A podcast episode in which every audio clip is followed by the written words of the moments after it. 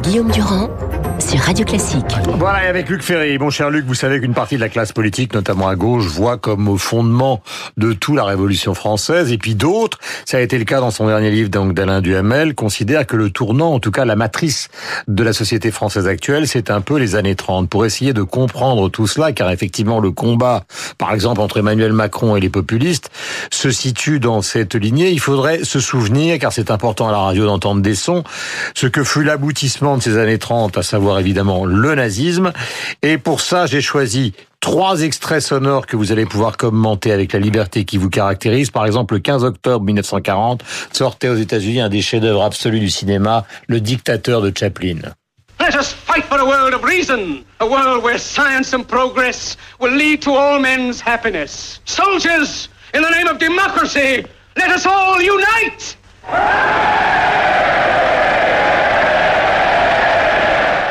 Voilà, et tout le monde connaît évidemment Chaplin en train de jouer avec la planète. Il nous faut nous battre pour construire un monde de raison, etc.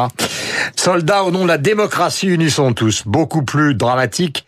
La vérité, on sort de la fiction. Hermann Göring, 15 octobre 1946, le criminel de guerre nazi, se donne la mort dans sa prison de Nuremberg, extrait d'un reportage. 21 accusés, et quels accusés? Göring, Hess, Ribbentrop, Keitel. Pour la première fois, la justice va avoir à juger de crimes de guerre. Le principal criminel est absent, mais sa silhouette restera en surimpression sur ce procès sans précédent. Et troisième point, donc Pierre Laval, 15 octobre 45, l'ancien chef du gouvernement de Vichy, fusillé pour trahison. Là aussi, reportage. Et voici dans la même salle un autre gibier de choix. Pierre Laval a oublié dans tous les sens d'être un innocent. Il discourt, il discourt, mais il a trahi. L'heure est venue de payer. Et c'est devant un fauteuil vide la sentence que la France attendait, la mort. Voilà, Luc, si j'ai passé ces extraits, c'est d'une manière subliminale, dans le contexte d'aujourd'hui, quand on parle des populistes et qu'on essaye de les assimiler aux heures noires euh, du XXe siècle, c'est de croire qu'il puisse y avoir assimilation entre justement ce que nous vivons et ce qui s'est passé à l'époque. Est-ce que cette comparaison est juste ou absurde? Elle est très largement absurde. Il y a un point de vérité, bien sûr. Il y a toujours, euh, comme disait Pascal, toujours quelque chose de vrai, même dans les opinions les plus fausses. Il y a un point de vérité, c'est que le populisme est en train de gagner partout. Enfin, ce qu'on appelle le populisme, il faudrait se mettre d'accord sur ce qu'on entend, mais disons que ce soit le populisme de d'extrême gauche ou d'extrême droite, il, il, gagne à peu près partout. Euh, euh, Trump, le Brexit, en Pologne, en Hongrie, en Allemagne avec les dernières élections, etc. Au Brésil, bien sûr. Bon, et donc ça, et je en Italie. Oh là là, l'Italie mon Dieu. Et donc, euh, je pense que c'est le grand risque aussi pour la France. Mais la grande différence avec les années 30, et elle est absolument immense, et elle est, elle est radicale, elle est, elle est totale, c'est que les mouvements d'extrême droite et d'extrême gauche n'ont rien à voir avec ceux des années 30. Marine Le Pen n'est pas Hitler, euh, ni Laval, et Mélenchon n'est pas n'est ni Staline ni Maurice Thorez. Et donc euh, la, la, grande différence, ça c'est extrêmement intéressant, faut bien comprendre ça, c'est que les modèles politiques, les modèles de philosophie politique qui étaient derrière le nazisme et derrière le communisme, mmh. euh, le communisme stalinien, maoïste, trotskiste, etc. Les, les modèles de l'extrême droite, euh, même euh, celle de France d'Italie, et sans même parler de, Hitler et de l'Allemagne, ces modèles politiques se sont totalement effondrés. effondrés. Madame Le Pen, euh, quoi qu'on en pense, c'est une républicaine. Mélenchon est un républicain. Mélenchon n'appelle pas à la prise du pouvoir par la violence révolutionnaire et à l'extermination devant des pelotons d'exécution des bourgeois. Et donc il est, il est républicain comme Marine Le Pen en ce sens que ils veulent tous les deux passer par l'élection. Hum. Et cette différence-là, il y a quelque chose d'absolument fondamental, c'est qu'on a connu 75 années de démocratie pacifiante, si je puis dire. Pacifiante non seulement de la vie politique, même s'il il reste beaucoup d'agressivité, mais pacifiante de la violence, même dans les villes. Alors je sais qu'il y a encore de la violence, mais, mais cette violence est incomparable avec celle qu'on a connue dans les années 30. Alors est-ce qu'il est, euh, par exemple, euh, utile pour Emmanuel Macron sur le plan politique, oui. de se présenter comme le champion antipopuliste Ou alors, est-ce que vous qui aimez par exemple oui. la voile ou la, le, bateau à moteur, plutôt oui. dans votre cas, du côté de Port Grimaud, est-ce que c'est pas dangereux, puisqu'un vent souffle, vous venez de décrire dans un sens, de le prendre de face? Ah oui, c'est une erreur totale à mes yeux. C'est exactement l'erreur qu'a commise Matteo Renzi en Italie. Au contraire, il faut comprendre. D'ailleurs, si Blanquer, dont vous parliez tout à l'heure, incarne quelque chose qui plaît à la France euh, presque tout entière, même j'entendais Benoît Hamon tout à l'heure était très modéré dans ses dans ses critiques, euh, si tant est d'ailleurs qu'il est critiqué, euh, c'est parce que la droite républicaine que, que Blanquer incarne parfaitement. Blanquer, il incarne le, le retour dans le ministère de l'Éducation nationale de la droite républicaine. Cette droite républicaine, c'est c'est elle qui constitue le rempart face au populisme. C'est pas euh, c'est pas le centrisme gentillet, c'est pas le centrisme pro-européen et gentillet et mmh. libéral et même très libéral qui incarne le rempart contre le populisme. C'est la droite républicaine.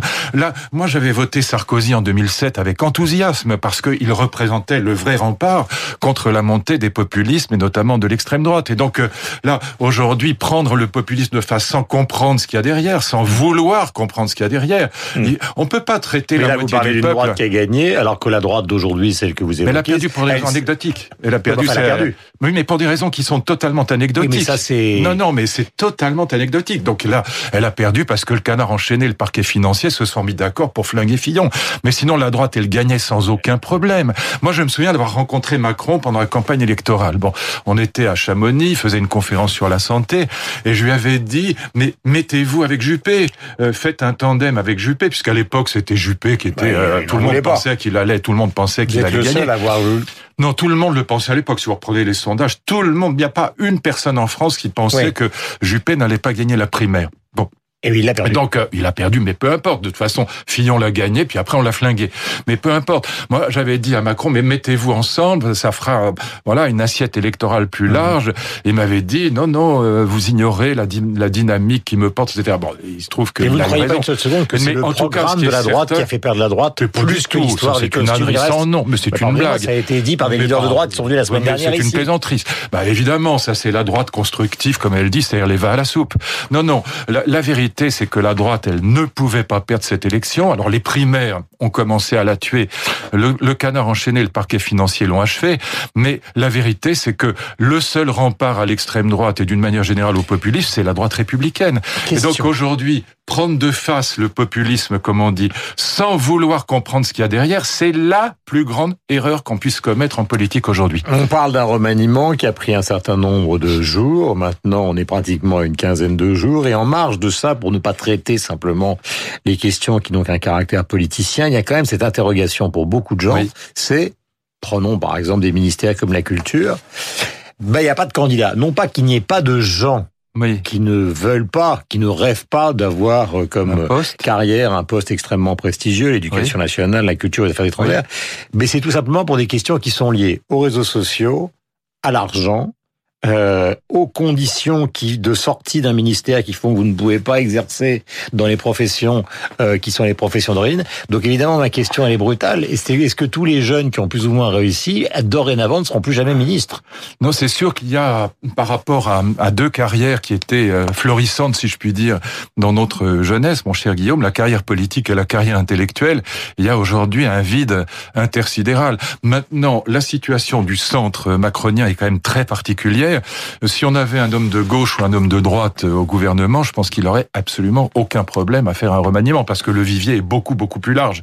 Et donc, euh, ce qui se passe aujourd'hui est en effet donc c'est pas lié à ces sujets-là. C'est lié vous savez, quelquefois il y a plusieurs Parce que là, Vous venez de répondre les deux non, questions. Non, les deux, les deux. C'est lié aux deux. C'est lié au fait que sur le plan intellectuel et sur le plan politique, il n'y a plus euh, d'enthousiasme pour ces carrières-là ou ces vocations. Ce sont hmm. plus des vocations que des carrières quand même. Mais euh, si vous regardez euh, euh, dans ma génération les jeunes intellectuels, je me souviens d'un numéro de la revue Le Débat de hmm. Pierre Nora, Gallimard en 1980, il y avait là une quinzaine de noms qui étaient déjà connus et si je peux dire florissants d'intellectuels. Aujourd'hui, si on devait faire le hmm. même numéro, on trouverait personne. regardez, même chose dans le, monde politique. Il y a quelques exceptions, bien sûr. Il y a quelques jeunes gens, mais il y en a très très peu. En dessous de 40 ans, il y a pratiquement rien voyez, et ça c'est très très nouveau dans l'histoire de France. Donc il y a ça, un cas précis, mais il y a aussi le fait que, pardon, je termine juste la phrase, le, centre a un vivier de recrutement qui est extraordinairement faible. Est-ce que les conditions morales qui sont données justement à la Elles sont terribles. Prenons, un exemple, prenons un exemple simple. Le mari d'Agnès Buzyn, qui semble-t-il a bien réussi à l'INSERM, oui, bah il est obligé de tout abandonner parce que sa femme est ministre de la Santé. Oui, ça c'est pas nouveau, mais... C'est, je dis pas que c'est nouveau, mais est-ce que, est-ce que ça vous paraît sain Non, c'est-à-dire que, bah, c'est-à-dire que, en, en, vérité, là où vous mettez ah. aussi le doigt sur quelque chose qui est vrai, euh, mais je pense que l'épuisement du vivier est malgré tout le sujet le plus important. Mais euh, vous avez raison de de noter les difficultés euh, de la de la vie politique qui sont extraordinairement dissuasives. C'est-à-dire quand vous arrivez là-haut, vous êtes de toute façon la tête de turc de, de, de, des trois quarts de la population française et de la presse. Donc c'est extrêmement difficile. Hum. C'est pas forcément très bien payé. Alors je dis ça, je sais que ça va faire relais, mais pour quelqu'un qui, par exemple, est un grand patron, c'est une perte de salaire épouvantable. Sauf s'il a fait euh, fortune avant. Bah, c'est quand même une perte de revenus, même s'il a fait fortune avant. Donc c'est, il y a, y a, beaucoup de gens qui hésitent pour ces multiples raisons. Puis les réseaux sociaux, c'est absolument dévastateur. Regardez ce qui arrive même à Macron avec ses photos euh, prises en Martinique, c'est effroyable. C'est que ça, ça, ça peut foutre la vie en l'air de quelqu'un. Et donc euh, oui, c'est une, c'est une vie, c'est peu gratifiant et extrêmement violent. Voilà, donc c'est vrai que ça dissuade aussi. Mais encore une fois, le problème le plus important, c'est quand même le problème du vivier. Euh, question, Marc-Olivier Fogel vient de sortir un livre. Oui, euh, on a beaucoup parlé, voilà, on a beaucoup parlé la semaine dernière de ces questions de PMA et de GPA. Il a évoqué, tout en disant qu'il ne ferait pas la possibilité de donner un frère à, aux deux filles qu'il a avec son compagnon. Oui. Euh, ce qui est intéressant dans cette histoire-là euh, dépasse évidemment le cas de Marc-Olivier Fogiel, c'est qu'on a un parlement qui va se saisir d'une loi pour éventuellement adopter la PMA, alors que la société civile est déjà passée à l'étape supérieure. Et donc, à droite, ou du côté de la manif pour tous, ils disent, vous voyez bien que, on vous l'avait bien dit, euh, euh, le mariage gay, c'est l'ouverture à la PMA, et la PMA, c'est de toute façon la GPA, euh, quelle que soit la loi qui sera adoptée, même si elle renonce officiellement à la GPA. Vous auriez quel sentiment à exprimer sur ce thème ce matin? Alors c'est toujours la notion de pente glissante. Moi je pense que euh, la loi peut fixer l'interdit euh, d'une manière générale. C'est pas parce que le vol est interdit qu'il n'y a pas des voleurs. Donc c'est le même problème. Euh, alors je veux pas évidemment pas comparer Marco à un voleur. C'est pas du tout ça. Je suis ravi qu'il ait des enfants. Et moi j'ai toujours défendu l'idée que des homosexuels étaient parfaitement capables d'élever des enfants parce que pour moi l'éducation c'est l'amour la loi et les savoirs, c'est-à-dire l'élément euh, chrétien, l'élément juif, l'élément grec, pour euh, employer des métaphores. Euh, l'amour, c'est l'élément chrétien. Quand on n'a pas aimé un enfant, on l'a mal élevé. Quand on lui a pas transmis la loi, Moïse, la tradition juive, on l'a mal élevé. Et quand on lui transmet pas les savoirs, on l'a mal élevé. Et rien ne prouve, rien ne montre, rien ne laisse penser que mmh. des couples homosexuels ne puissent pas transmettre ces trois éléments à un enfant. Donc je suis simplement la PMA, la GPA, c'est pas la même chose c'est plus compliqué. Il faut que les gens comprennent bien. Moi, je suis pour la PMA, mais je suis très très réticent sur la, la GPA. D'ailleurs, j'en parle toujours avec Marie-Caroline, avec ma femme qui elle est pour. Moi, j'ai des difficultés. Quand ça se passe bien, comme pour Marc-Olivier Frogiel, je dis bravo, j'applaudis des deux mains, je suis très heureux pour lui et pour ses filles, je trouve ça formidable. Mais ce que je crains toujours, c'est qu'il y ait des tensions quand une femme s'aperçoit au bout de six mois, sept mois, qu'elle n'est pas une valise et que ce qu'elle porte dans son ventre, c'est pas un objet, c'est pas une marchandise, mais c'est un petit être humain, et qu'elle décide de pas le donner parce qu'elle change d'avis, qu'est-ce qu'on fait?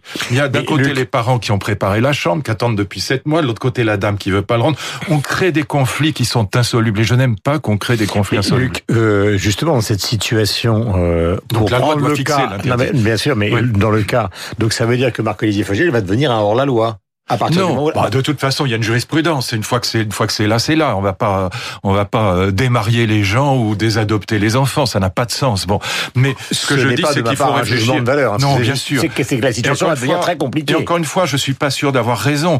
Je dis simplement qu'avec la GPA, contrairement à la PMA, mhm. la GPA, on organise euh, des conflits qui sont insolubles. Avec la PMA, c'est très différent. Et il faut savoir une chose que les gens qui m'écoutent y réfléchissent parce que moi, je l'avais dit à Christine Boutin, qui était évidemment un peu vent debout contre ces questions-là, contre ces projets-là.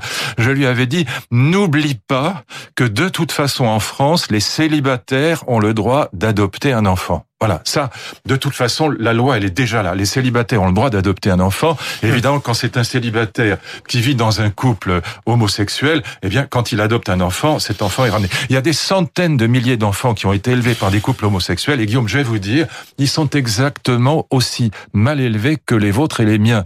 Je dis ça en plaisantant, mais c'est pas une plaisanterie, c'est pareil, ça ne change rien. Voilà, je crois absolument pas qu'il y ait un destin fatal hmm. des enfants élevés dans des couples homosexuels, pour les raisons que je vous ai dites tout à l'heure. Donc, je suis favorable à la PMA et réticent sur la GPA, sauf si ça se passe de manière vraiment non marchande et très amicale, mais c'est impossible à encadrer par la loi. Il faut toujours qu'il y ait une fin à une conversation. Euh, vous qui êtes un spécialiste de la philosophie grecque et de Kant, ou de la Oui. philosophie allemande, est-ce Oui. que vous avez déjà vu Patrick Sébastien? En vrai? Non, Émission. non, euh, lui en vrai Non. Non. Non, parce Son dit France émission. Télévisions, tout à l'heure on en parlait, non, non, des non, années. euh, je- non, je crois pas. Enfin, je crois que j'ai, que, bah, à la télévision, au bout de 40 ans, on finit, j'ai plus de télévision de toute façon, mais on finit toujours par voir quelqu'un. Non, non, je, le- je, je connais très peu Patrick Sébastien. J'ai Vous n'avez jamais vu l'émission? Non, en entier, non. Mais non, je crois pas. J'ai peut-être vu des bouts de- de- Non. d'émissions, mais j'ai jamais vu une émission de Patrick Sébastien en, en entier. Mais ça veut rien dire. Je suis pas un grand amateur de télévision. Et je vous dis, je n'ai plus de télévision à la maison, donc euh, c'est mon côté Finkelkraut, ça. Il est 8h57. Merci Luc. Bonne journée à vous. On se retrouve lundi prochain avec bonheur comme d'habitude. Vous êtes sur l'antenne de Radio Classique. Voici Franck Ferrand. Et nous allons revenir euh, sur les années 30, mais d'un autre point de vue. Franck, dans un instant, juste après le journal, la météo.